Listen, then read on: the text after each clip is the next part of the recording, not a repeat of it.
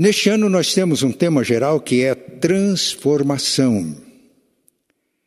Na última mensagem nós estudamos as bem-aventuranças. Quando somos transformados pelo poder do Evangelho, nos tornamos discípulos de Jesus. E como discípulos de Jesus, somos bem-aventurados. Ao lermos as bem-aventuranças, ficamos confortados, porque há promessa de bênção que segue a cada bem-aventurança. Os pobres ou humildes de espírito são herdeiros do reino dos céus. Os que choram serão consolados. Os mansos herdarão a terra. Os limpos de coração verão a Deus. Os pacificadores serão chamados filhos de Deus. Os famintos e sedentos de justiça, famintos e sedentos espirituais serão fartos. E os que sofrem perseguição por causa de Jesus terão grande galardão. Então, para o discípulo de Jesus, a leitura das bem-aventuranças foi o nosso tema da última pregação traz um grande conforto. Mas, ao mesmo tempo que a leitura das bem-aventuranças traz conforto ao nosso coração, ela nos desafia. Por isso, na sequência, Mateus capítulo 5, 13 a 16, Jesus vai falar da missão dos bem-aventurados no mundo. Mateus capítulo 5, versículos 13 a 16. Mateus 5, 13 a 16. Vós sois o sal da terra. Ora, se o sal vier a ser insípido, como lhe restaurar o sabor? Para nada mais presta, senão para, lançado fora, ser pisado pelos homens. Vós sois a luz do mundo. Não se pode esconder a cidade edificada sobre o monte, nem se acende uma candeia para colocá-la debaixo do alqueire do móvel, mas no velador e alumia todos os que se encontram na casa. Assim, brilhe a vossa luz diante dos homens, para que vejam as vossas boas obras e glorifiquem a vosso Pai que está nos céus. Então, para que os bem-aventurados discípulos de Jesus cumpram a sua missão no mundo, esse texto ensina que precisam estar no mundo. Mas no mesmo Evangelho de Mateus, nós temos o objetivo, o alvo da evangelização, da missão que nós cumprimos no mundo. É um texto muito conhecido, porque ele narra a grande comissão. Mateus 28, versículos 18 a 20. Jesus, aproximando-se, falou-lhes, dizendo: Toda autoridade me foi dada no céu e na terra. Ide, portanto, fazei discípulos de todas as nações, batizando-os em nome do Pai e do Filho e do Espírito Santo, ensinando-os a guardar todas as coisas que vos tenho ordenado, e eis que estou convosco todos os dias até a consumação do século. Se no primeiro texto lido, para fazer discípulos de Jesus, para cumprir a missão, para influenciar o mundo sem ser por ele influenciado, é preciso que estejamos no mundo. O segundo texto mostra com clareza qual é o alvo, o objetivo da nossa presença no mundo e do cumprimento da missão que Deus nos dá no mundo. Agora, no terceiro texto, Atos 1, dos versículos 6 a 8. Atos, capítulo 1, versículo 6 a 8. Então os que estavam reunidos, isto é, reunidos com Jesus logo após a sua ressurreição, perguntaram: Senhor, será este o tempo em que restaures o reino a Israel? Respondeu-lhes: não vos compete conhecer tempos ou épocas que o Pai reservou pela sua exclusiva autoridade, mas recebereis poder ao descer sobre vós o Espírito Santo e sereis minhas testemunhas, tanto em Jerusalém, como em toda a Judéia e Samaria e até aos confins da terra. Este texto então nos fala da competência que Deus nos dá para fazer discípulos de todas as nações. Como podemos responder ao desafio da evangelização? Neste ano, nós estamos propondo quatro áreas vitais que vão nos e vamos nos empenhar para que elas sejam realmente vitais em nossa igreja. A primeira, área, a primeira área vital é evangelização. A segunda, adoração. A terceira, ensino. E a quarta, cuidado. E aqui nós estamos pensando no desenvolvimento da visão da igreja em células, porque quando toda a igreja está em células, todos cuidam e todos são cuidados como vimos no relatório da nossa irmã Marília, como os missionários são cuidados por esses grupos pequenos que se envolvem, ou cada um se envolve com missionários. Evangelização. Hoje estamos dando a largada de missão é, específica hoje. Missão. Mas a missão está dentro da evangelização. E o que temos percebido é que uma igreja para ser missionária nos confins da terra, ela precisa ser missionária a partir de onde ela está. Aliás, se estivermos no culto e o templo todo cheio, e se alguém estiver no culto, participando do culto, mas não entregou a vida a Cristo, é um coração sem Cristo. E todo coração sem Cristo é campo missionário. E todo coração com Cristo é um missionário. Então, a partir dos nossos cultos, devemos fazer missionários, ou fazer discípulos, perdão. Então, uma igreja forte em missões, ela precisa ser uma igreja forte na evangelização a partir de onde está, para que possa também alcançar os confins da terra. E vamos repetir, para responder ao desafio da evangelização, nós precisamos, em primeiro lugar, de acordo com o texto lido, estar presentes no mundo como sal e luz. Vós sois o sal da terra. Jesus está falando aos discípulos, aos bem-aventurados. As bem-aventuranças, como afirmamos na nossa última mensagem, descreve o caráter do cristão, do filho de Deus. E a nossa identidade, o nosso caráter está inseparavelmente ligado à nossa missão. Pedro, na sua primeira carta, capítulo 2, versículo 9, ele diz: Vós sois, notem bem, Jesus disse: Vós sois sal da terra. Ele diz: Vós sois geração eleita sacerdócio real, nação santa, povo de propriedade exclusiva de Deus, a fim de, com o objetivo de, proclamardes as virtudes daquele que vos chamou das trevas para a sua maravilhosa luz. De tal maneira que o que somos está ligado ao que fazemos. Somos uma comunidade do reino de Deus raça eleita, sacerdócio real, nação santa, povo de Deus, com a finalidade de proclamar as virtudes de Deus. Não podemos separar a nossa identidade da nossa missão. Aliás, elas não se separam.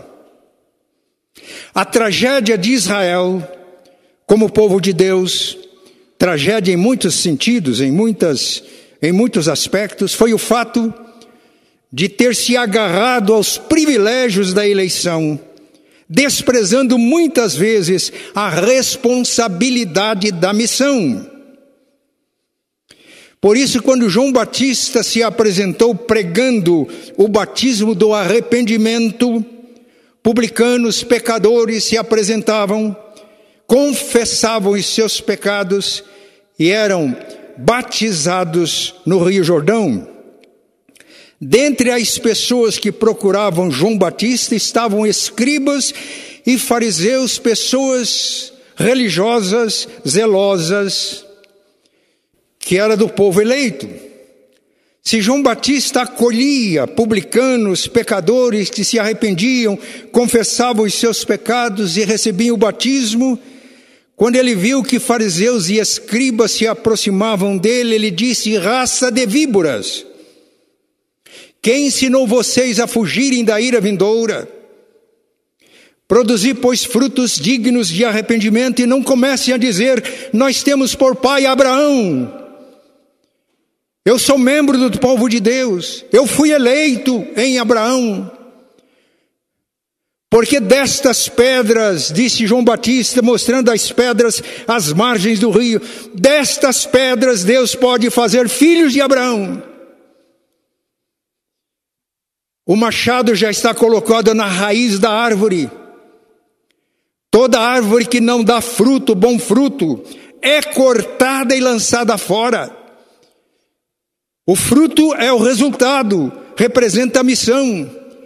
Se você afirma que é filho de Abraão, povo de Deus e não dá fruto, é uma profissão, é uma confissão mentirosa. Então, a nossa identidade e a nossa missão estão indissoluvelmente ligadas. Vós sois sal da terra e luz do mundo. Presença. Meus irmãos, sem identidade não há presença. Se você se apresenta ao mundo para cumprir a missão de Deus, mas você não tem a identidade de filho de Deus, de discípulo de Jesus, você não tem presença porque você é igual a todo mundo. Não tem mensagem também. Que mensagem um religioso que professa religião, pratica rituais religiosos, mas o coração dele não está com Deus? Vós sois o sal da terra. O sal, principalmente nos dias de Jesus, tinha duas funções: Pres preservação e dar sabor. A presença, o sal precisa de estar presente na comida. Se a gente quiser preservar o sal deixando no saleiro, ele não cumpre nenhuma função. Assim, nós, para exercermos a nossa função, precisa, precisamos estar no mundo, sem ser do mundo. Senão, se ficarmos no saleiro, fechado dentro dos nossos templos, nos protegendo, não vamos cumprir missão nenhuma. Sem a presença do discípulo de Cristo, o mundo se corrompe. Meus irmãos, nesse sentido, os discípulos de Jesus são uma bênção para o mundo. Na intercessão que Abraão fez por Sodoma e Gomorra, porque Ló e sua família estavam lá, Deus disse para Abraão que se em Sodoma e em Gomorra existissem dez discípulos dele, ele pouparia as duas cidades por amor aos seus discípulos. Na última mensagem eu citei Lloyd Jones, quando ele diz que o mundo desesperadamente precisa de discípulos de Jesus. Nos dias de Jesus não havia refrigeradores. A maneira de preservar a carne era através do sal. E a carne entregue a si mesma é da natureza dela se deteriorar, se corromper. Assim é o mundo, sem Deus, sem Cristo, se corrompe mesmo. O que preserva a corrupção é a presença do crente no mundo. Nesse sentido, nós somos uma bênção para o mundo não só preservar, mas também alcançar pessoas pelo testemunho que se tornam discípulos de, de, de Jesus. Mas Jesus faz uma advertência muito séria no nosso texto. Se o sal se tornar ou vier a ser insípido, perder a salinidade, perder a substância, para nada mais presta senão para ser lançado fora e ser pisado pelos homens. Por isso, se estivermos presentes no mundo, mas perdermos o caráter de filhos de Deus, sem deixarmos de viver a santidade que nos faz diferente do mundo, nos tornamos insípidos, inúteis. E Jesus foi claro, ele não serve para nada mais senão ser lançado fora e ser pisado pelos homens. Assim o mundo pode pisotear religiosos que professam fé, mas não vivem a realidade da fé. Mas além da presença invisível do sal, é assim na comida, é assim a nossa presença no mundo. Muitas vezes não temos visibilidade nenhuma, mas a presença é percebida pelos efeitos. Além desta presença, onde se demonstra o caráter dos filhos de Deus, a diferença. Jesus disse também: Vós sois a luz do mundo. Eu quero chamar a atenção para as duas afirmações de Jesus: Vós sois o sal da terra, vós sois a luz do mundo. Ele não disse: Vós deveis ser, ou vós deveis vos esforçardes para ser de sal e luz. Não, ele disse: Vós sois. Além da presença do sal, presença invisível, mas que preserva e dá sabor, Jesus fala também do brilho visível da luz. Vós sois o sal, a luz do mundo. Não se pode esconder uma cidade edificada sobre o monte, nem se acende uma candeia, é o que usava nos dias de Jesus, para colocá-la debaixo de um móvel, móvel, mas no lugar alto, para que alumie a todos que estão na casa. O que Jesus está dizendo que se o sal, a figura do sal fala da nossa presença no mundo que às vezes não tem visibilidade, mas que é decisiva porque preserva e dá sabor. Aqui ele fala do brilho visível da luz, que é um reflexo da luz de Cristo. Quem é luz para o mundo é discípulo de Jesus. E o discípulo de Jesus reflete a luz de Cristo. Jesus mesmo disse em João 8,12: Eu sou a luz do mundo. Quem me segue não andará em trevas, pelo contrário, terá a luz da vida. O discípulo de Jesus, que segue a Jesus, não anda em trevas, tem a luz da vida, reflete esta luz no mundo, nos relacionamentos com as pessoas que não obedecem a Deus, e traz um testemunho forte. Mateus 5,16, Jesus disse: Assim brilhe a vossa luz diante dos homens. Para isso precisamos de estar no mundo para que eles, os homens, as pessoas, vejam as vossas boas obras e glorifiquem a vosso Pai que está nos céus. Que tremenda responsabilidade, mas que alto privilégio. Quando Deus chamou Abraão, o objetivo de Deus é para que em Abraão e na descendência de Abraão fossem abençoadas todas as famílias da terra. Meus irmãos, como discípulos de Jesus, Deus nos chamou para sermos bênçãos na nossa família, na nossa igreja, mas bênçãos no mundo, na nossa vida diária, nos nossos relacionamentos, na vida concreta. Eu me criei no sítio e a gente gostava de, em determinados momentos, caçar vagalumes. O vagalume, ele, um brilho.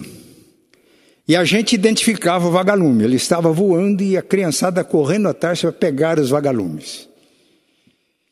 Mas quando ficavam muitos vagalumes juntos, o brilho era diferente, brilhava muito. Sabe o que está acontecendo? Às vezes a gente aceita a verdade que somos a luz do mundo, mas nós nos concentramos nos nossos templos. Aí fica tanta luz nos nossos cultos que dá até cegueira na gente. E o mundo desesperadamente precisando de luz.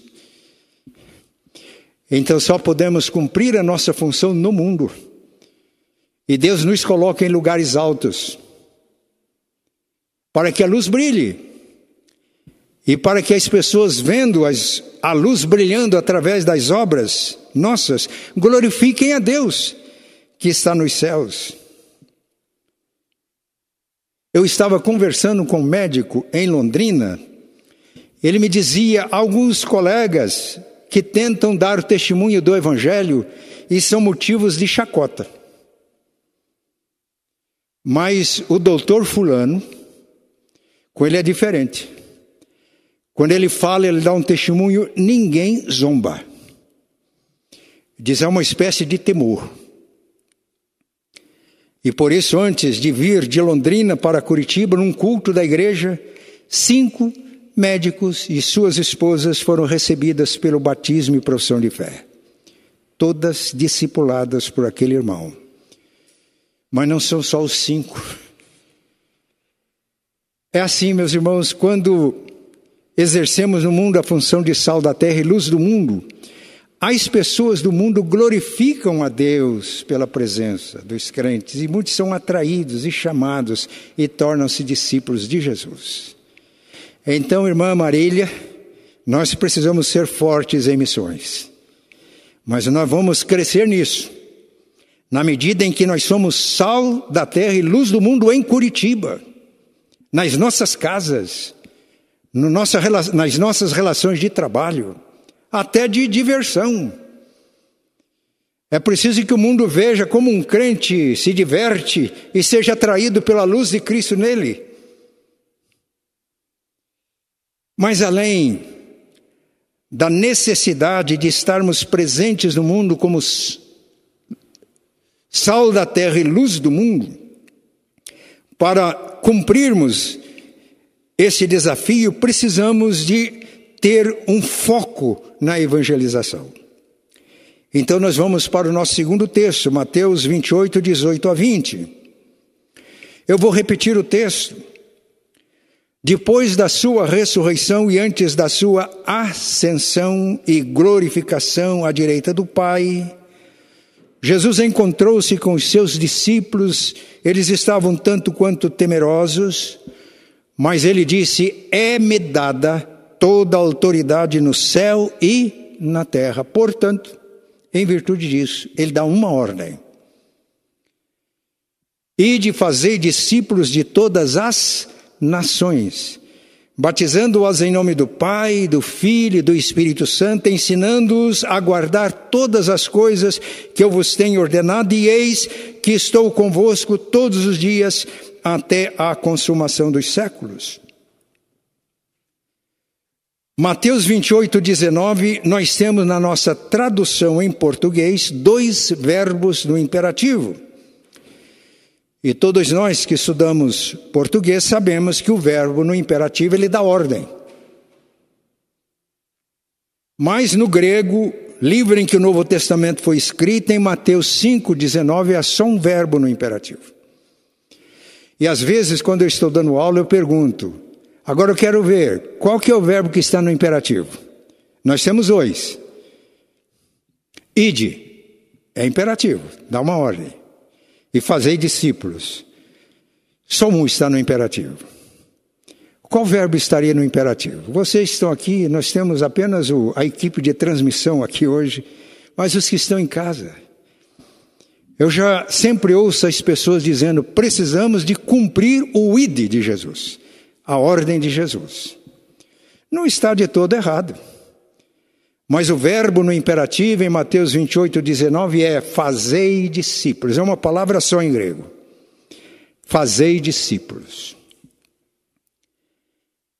E nós temos em Mateus 28, 19, três estratégias para fazer discípulos que eu vou deixar todos no infinitivo: ir por todo mundo, batizar, ir e pregar o Evangelho, batizar os que se rendem a Cristo e ensinar os que foram batizados a guardar, a praticar tudo que Jesus mandou. O discipulado, Juninho, não é apenas transmitir conhecimento, conteúdo. O discipulado exige modelo. O discipulado consiste em ensinar a pessoa a fazer o que Cristo manda. A pessoa pode ter muito conteúdo, se ela não faz o que Cristo manda, esse conteúdo não vale nada. Há pessoas que podem saber a Bíblia de cor, se ela não obedece a Deus, esse conhecimento não vale nada, porque até o diabo conhece a Bíblia. Na tentação, Mateus 4 e Lucas 4, ele citou duas vezes as Escrituras de cor e não deixou de ser diabo. Então nós temos uma ordem central: fazei discípulos de todas as nações, e temos três estratégias para fazer discípulos é preciso ir, pregar o Evangelho, batizar e integrar na comunhão dos santos todos que se arrependem, são batizados. E terceiro, discipular no sentido de levá-los, e para isso devemos ser modelos, a fazer tudo o que Jesus ensinou e determinou. Nós podemos praticar as estratégias, podemos ir, Podemos ser convincentes na pregação e pessoas resolvem se batizar? Podemos ensinar, dar muitas lições de Bíblia para as pessoas? Mas se em todas essas atividades nós não fizemos discípulos de Cristo, não alcançamos o alvo. E aqui é um perigo que eu chamo de ativismo evangelístico. As pessoas, diante de uma mensagem como essa que eu estou pregando, as pessoas começam a se cobrar: eu tenho que fazer alguma coisa. E aí se entregam à tarefa de evangelização sem se entregarem a Deus. Na vida cristã e na vida do reino de Deus, nós nos entregamos a Deus, para que Deus mesmo nos dê as tarefas, nos guie para cumprir as tarefas e nos faça prosperar nas tarefas. Eu quero ilustrar isso com dois exemplos. Um da minha experiência pastoral, outro da Bíblia. Da minha experiência pastoral, na década de 80 eu pastoreava uma igreja pequena e todas as quintas-feiras eu resolvi ensinar sobre discipulado da maneira que eu estou ensinando nesta pregação, que o alvo é fazer discípulos. No auditório num culto de quinta-feira, não tinha muita gente, estava uma jovem, filha da igreja. Foi discipulada na igreja no sentido de conteúdo e muito bem ensinada, mas que tinha tido uma experiência real com Deus há poucos dias. E ela estava ouvindo o meu ensino. E aquilo tocou no coração dela. Ela fez uma oração muito simples. Ela orou assim: Senhor, me dá discípulos. E quando ela estava orando, ela me disse depois: Deus falou com ela de uma maneira muito clara: me dá um tempo. Isso é um tempo para que estivesse com ele. Então, antes de se entregar ao discipulado, aquela irmãzinha entregou-se a Deus. E Deus disse para ela até quanto tempo ele queria diariamente para estarem juntos. Isso é vida devocional.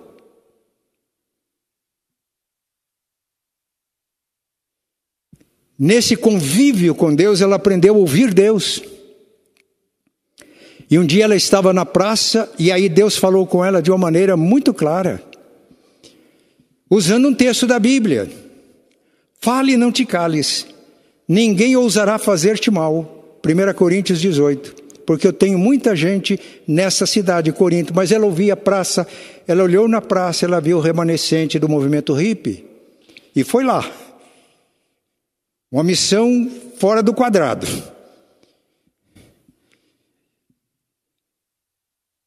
O esposo deu apoio, o pastor deu apoio.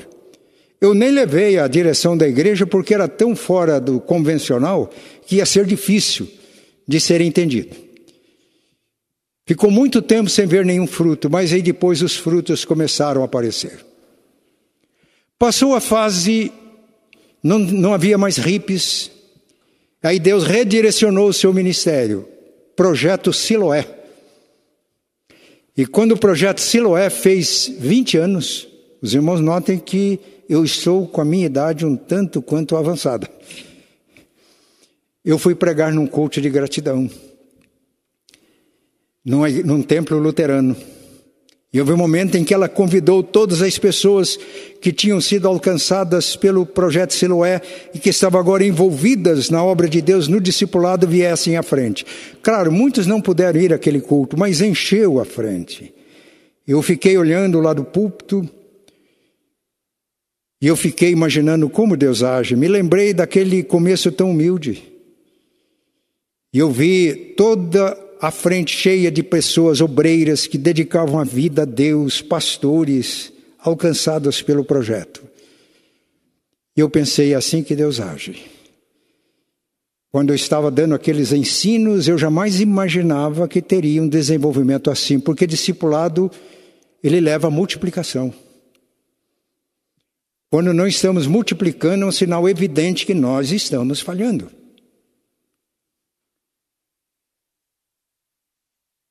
Mas outro exemplo é da Bíblia. Deus falou diretamente com Saulo no caminho de Damasco. E quando ele perguntou o que devo fazer, Senhor, o Senhor orientou: entra na cidade e lá eles te dirão o que te convém fazer. Eles quem? Aquelas pessoas discípulas de Jesus que seriam presas pelo apóstolo, pelo por Saulo, se ele não tivesse convertido antes. Eles te dirão o que te convém fazer. E em Damasco havia um discípulo de Jesus. A Bíblia não disse era apóstolo, presbítero, diácono, era um discípulo chamado Ananias. Ananias converteu-se a Cristo e entregou a sua vida a Cristo e tinha intimidade com Deus.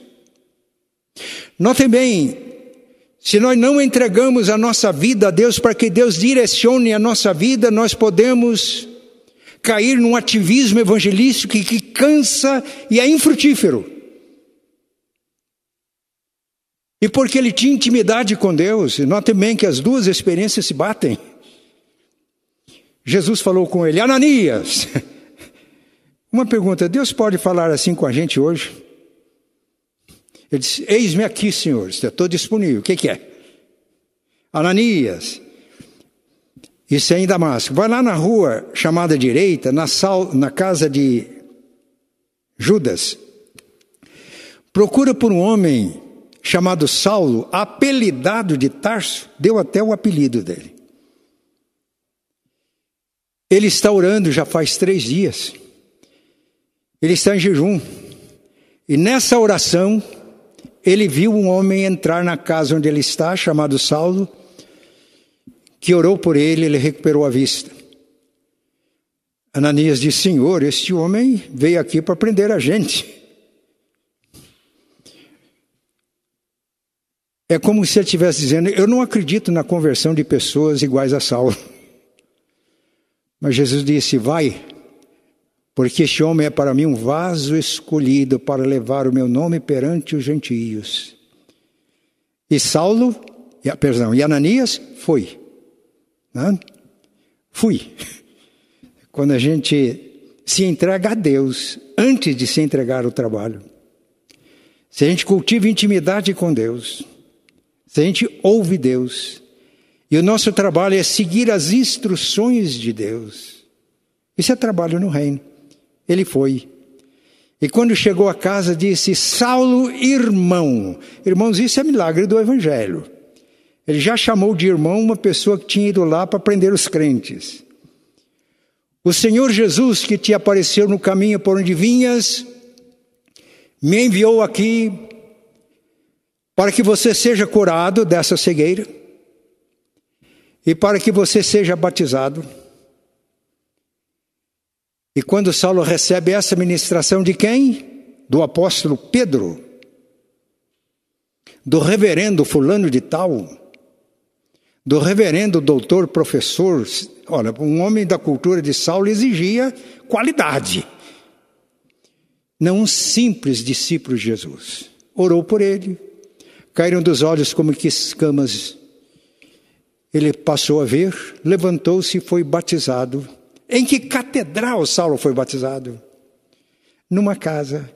Por isso que eu sou entusiasmado pela ideia de igreja nas casas.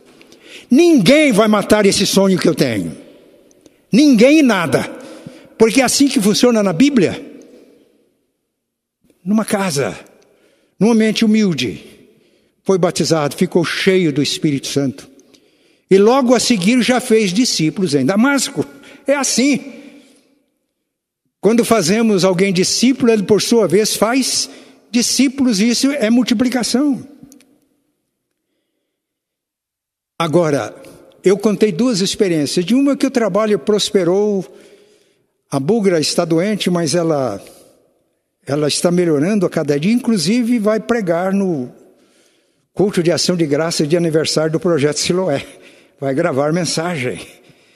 Ela esteve entre a vida e a morte durante algum tempo, mas que deu resultados visíveis que alegram o coração. Agora, a Bíblia fala de Ananias só nessa passagem. Eu creio que ele continuou fazendo discípulos, mas preste atenção no que eu vou dizer. Se ele não fez mais nenhum discípulo, além de Paulo, de Saulo, que se tornou o apóstolo Paulo, os irmãos já imaginam como esse discipulado se multiplicou e continua multiplicando até hoje. Então, a minha mensagem hoje é: você que me ouve, meu amado irmão em Cristo, você que é minha ovelha, não se entregue a um ativismo evangelístico, é entregue-se a Deus.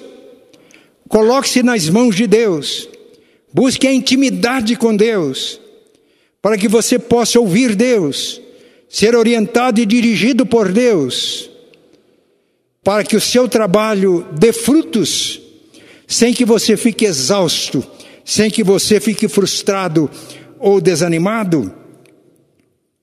Se você fizer apenas um discípulo, como Ananias fez, Deus vai multiplicar esse trabalho, portanto, eu quero encorajar a todos, para que ao nos colocarmos nas mãos de Deus para a evangelização, Primeiro, a consciência de que devemos estar no mundo. Segundo, que nós não podemos perder de foco o alvo da evangelização, que é fazer discípulos. Repito, se fizermos muitas coisas, tivermos muitas atividades, mas não fizermos discípulo, nós estamos num ativismo evangelístico inócuo, sem resultados. Que Deus nos ajude. Por isso eu tenho pedido para que Deus mande para a nossa igreja um profundo e real avivamento espiritual. Mas vamos encerrar. O conselho foi sábio e botou um relógio bem na minha frente. Né? Que pastor, na minha idade, às vezes abre a torneira e esquece de fechar.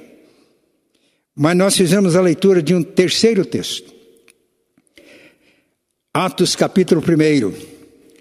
Nos primeiros versículos de Atos capítulo 1, Lucas disse que Jesus apresentou-se muitas vezes e diversas formas depois da sua ressurreição aos discípulos, discorrendo sobre o reino de Deus. Aliás, o reino de Deus foi sempre o tema central do ensino e do ministério de Jesus. Não o reino de Israel, não o reino da igreja, não o reino deste ou daquele ministério. O reino de Deus. E as pessoas, os discípulos, ficaram entusiasmados e disseram: Senhor, vai ser nesse tempo. Aí ele falou: permaneça em Jerusalém, até que vocês sejam batizados com o Espírito Santo. Eles ficaram empolgados. Senhor, nesse tempo que o Senhor vai restaurar o reino a Israel. Jesus ensinou durante 40 dias reino de Deus, reino de Deus. Eles estavam pensando em reino de Israel. Qual que é o nosso problema? Ao invés de estarmos promovendo o reino, nós pensamos no reino da igreja. no meu reinado particular dentro da igreja, o meu ministério. E quando estamos fazendo isso, fraccionamos. Por isso que conversando com a irmã Marília antes deste culto, eu disse: Eu quero pregar, irmã, como pastor da igreja. Porque o tema é mais amplo, a evangelização. Para sermos fortes ao evangelizar até os confins da terra, precisamos ser fortes onde estamos. E não é o nosso reino que queremos promover, não é o reino da primeira e pique, é o reino de Deus. E aí Jesus responde de uma maneira muito clara: Não vos compete saber os tempos ou as épocas que o Pai reservou pela sua exclusiva autoridade, mas recebereis poder ao descer sobre vós o Espírito Santo e sereis minhas testemunhas, tanto em Jerusalém, como em toda a Judéia, Samaria e até os confins da terra. Então, se primeiro, para fazer discípulos, se para cumprirmos a nossa missão no mundo, devemos estar presentes no mundo, se precisamos de focar o discipulado, se é fazer discípulo, nós precisamos do poder do alto para testemunhar. Agora é tempo de testemunho. Não é tempo hoje para as divagações escatológicas. Na década de 70 eu li muitos livros escritos sobre escatologia. Eu comecei a ficar meio confuso com tantas teorias, resolvi voltar para a tradição reformada, que é a minha tradição, e para a Bíblia. Acabaram as minhas confusões. A igreja vai ser arrebatada antes da grande tribulação? E aí gasta-se tinta para isso. Hoje eu estou convicto que não. É minha tarefa de pastor preparar a igreja para sofrer se for preciso. Isso me deu tranquilidade. E descobri que eu estava perdendo tempo com as divagações escatológicas. Não vos compete ficar fazendo um mapa do futuro ficar querendo fazer, estabelecer, vem isso, aquilo depois. É tempo de testemunho. Não vos compete isso, mas recebereis poder ao descer sobre vós o Espírito Santo e sereis minhas testemunhas em Jerusalém, tanto em Jerusalém como em toda a Judéia, Samaria, até os confins da terra. Irmãos, esta é a evangelização. Jerusalém, onde estavam os discípulos, onde Jesus foi morto, e após a ressurreição, eles estavam trancados numa casa com medo dos judeus. Era o lugar mais difícil. Mas, primeiro, eles foram provados em Jerusalém e fizeram discípulos em Jerusalém. Talvez, pastora Priscila, o lugar mais difícil de fazer discípulo é em casa. Lá todo mundo conhece a gente. Nas nossas relações de trabalho, lá a turma conhece. Ninguém me conhece melhor do que a Eloá, ninguém conhece melhor a Eloá do que eu. 55 anos de convívio. É aí que é o desafio primeiro do discipulado. A nossa Curitiba, Judéia, o nosso país, Samaria, os grupos marginalizados que existem em Curitiba e no Brasil, como foi a missão da Nídia, no, da Bugra no começo, Pessoas que muitos olhavam para eles, cabeludos, tinha uma filosofia, paz e amor, sexo livre. Essa gente está todo condenada para o inferno. E os santos marginalizam. Pois o nosso teste é quando alcançamos Samaria, que na época era que, como que marginalizado em Israel. E aí podemos alcançar os confins da terra, porque a igreja local torna-se num centro de treinamento missionário. Fazemos discípulos em Jerusalém, fazemos discípulos no Brasil, fazemos discípulos alcançando grupos marginalizados, e aí temos know-how para fazer discípulo até os confins da terra.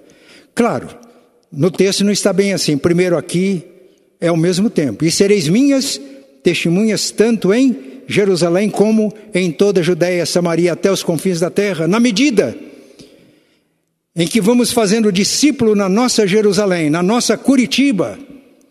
Deus vai treinando irmãos que são levados para o Brasil, são levados para alcançar grupos marginalizados e são enviados até os confins da terra. E aí, a igreja, uma igreja local pode ter uma visão mundial e resgatar aquele propósito que Deus tinha quando ele chamou Abraão: em ti e na tua descendência serão abençoadas todas as famílias da terra. Meus irmãos, isso é uma realidade. Eu espero que as minhas ovelhas aqui presentes nas casas possam entender isso e dar um glória a Deus.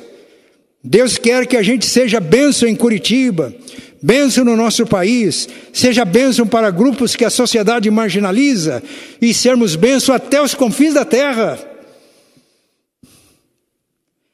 Todos devem participar disso. Todos, sem exceção. Evangelização, nós fizemos uma pesquisa, estamos fazendo um diagnóstico da igreja usando métodos criteriosos testados e nesse diagnóstico, evangelização, pasmem, foi o ponto mais fraco da nossa igreja. E aí, quando Deus colocou no meu coração de evangelização ser uma área vital para nós nesse ano, eu entendi. Eu ainda não tinha o resultado do diagnóstico, mas já tinha percebido.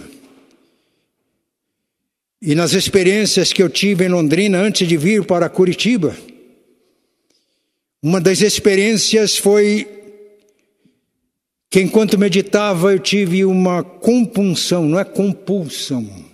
Compunção é quando você fica compungido e contrito. Porque eu tinha tive uma visão de perdidos. E quando eu tive essa visão eu chorava copiosamente. Perdidos em Curitiba, no Brasil, grupos que a sociedade marginaliza e perdidos até os confins da terra. E Deus nos chama para essa nobre missão. Nem todos, aliás, todos devem testemunhar, todos devem participar, é tarefa de toda a igreja. Nem todos têm o dom de evangelização. Esse irmão que está nos ajudando neste planejamento, ele produziu um livro só sobre evangelização, e nas pesquisas que ele fez, ele diz que 10% da membresia de uma igreja saudável tem o dom de evangelista mas todos são testemunhas de Jesus. Ele diz: a igreja age bem quando ela identifica e não sobrecarrega esses irmãos que têm o dom de evangelista com outras coisas, libera e leva toda a igreja a apoiá-los. Ele analisou mil igrejas em cinco continentes, em dezenas de países. Esse foi o resultado da sua pesquisa. Esse livro que ele escreveu, nós vamos usá-lo aqui na igreja, sobre evangelização. Então, nem todos têm o dom de evangelizar, mesmo na sua Curitiba. Às vezes o irmão fica com a consciência pesada porque ele vê pessoas ganhando vidas para Cristo, ele não consegue. Eu quero tranquilizar a todos. Nem todos têm dom assim, mas todos nós somos testemunhas de Jesus e participamos da obra. E participamos como? Evangelizando e apoiando a evangelização, a igreja como corpo. Se as nossas células se multiplicarem, aqui o Juninho é supervisor de células, nós vamos multiplicar a evangelização. Porque a visão é esta: cada membro de célula alcançar o seu oikos, o seu círculo de relacionamentos. Da evangelização através dos relacionamentos, essa é a proposta do material que nós estamos adotando no nosso planejamento?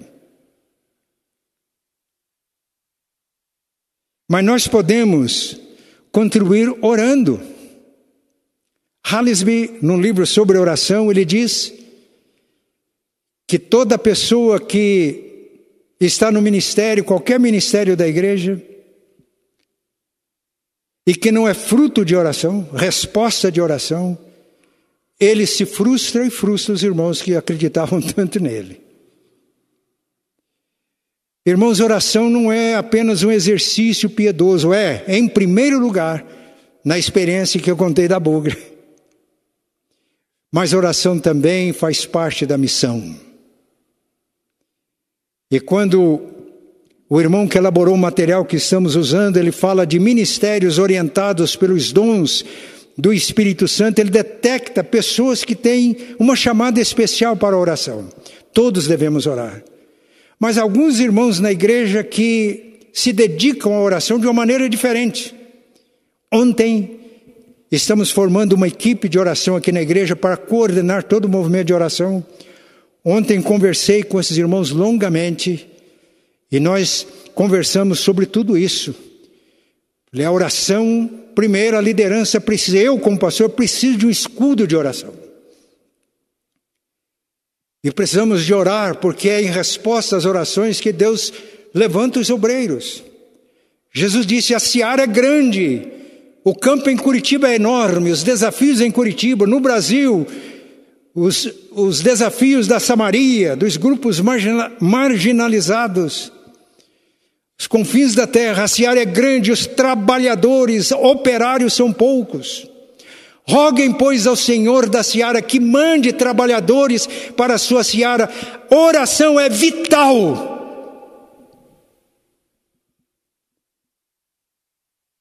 Todos podem orar, alguns orando com mais intensidade. Tem um dom de Deus para isso, mas todos orando.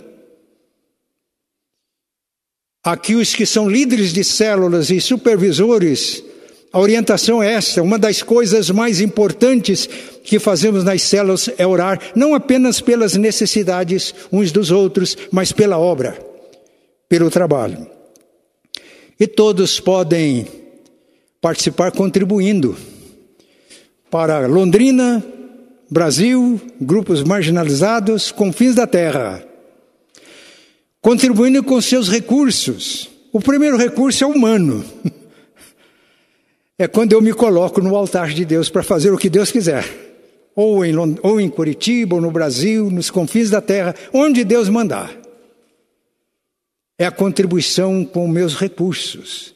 Meus irmãos, esses dias eu estava orando pela nossa igreja, eu tive consciência de quantos recursos esta igreja tem e que não estão sendo mobilizados como deveriam ser para o reino de Deus. Não só recursos financeiros, Deus tem abençoado muito a membresia da nossa igreja. Mas quando há, Deus toca os corações inflama a igreja, os irmãos não se contentam em serem apenas dizimistas. Quantos recursos financeiros? Que potencial nós temos, mas quantos recursos humanos? Foi me passando pela cabeça, irmãos, que Deus deu a oportunidade de fazer, de ter escolaridade, de ter feito curso superior, tem uma riqueza enorme. Quando eu vim para cá, eu resolvi convocar os presbíteros em disponibilidade, muitos deles aposentados. Porque tem um, tem um potencial enorme, esses irmãos. Eu vim para cá atendendo a um desafio do conselho da igreja. E o vice-presidente, na época, ele foi muito curto, ele falou: estamos desafiando o senhor para deixar a sua zona de conforto e vir nos ajudar. Eu me lembro que numa pregação que eu fiz no ano passado, quando tínhamos cultos presenciais, eu disse: Vocês me tiraram da minha zona de conforto, agora eu vou tirar vocês da zona de conforto de vocês. Mas, meus irmãos, sair da nossa zona de conforto para servir a Deus é um privilégio, é uma alegria. Que Deus nos ajude, que Deus nos abençoe e que a obra possa frutificar.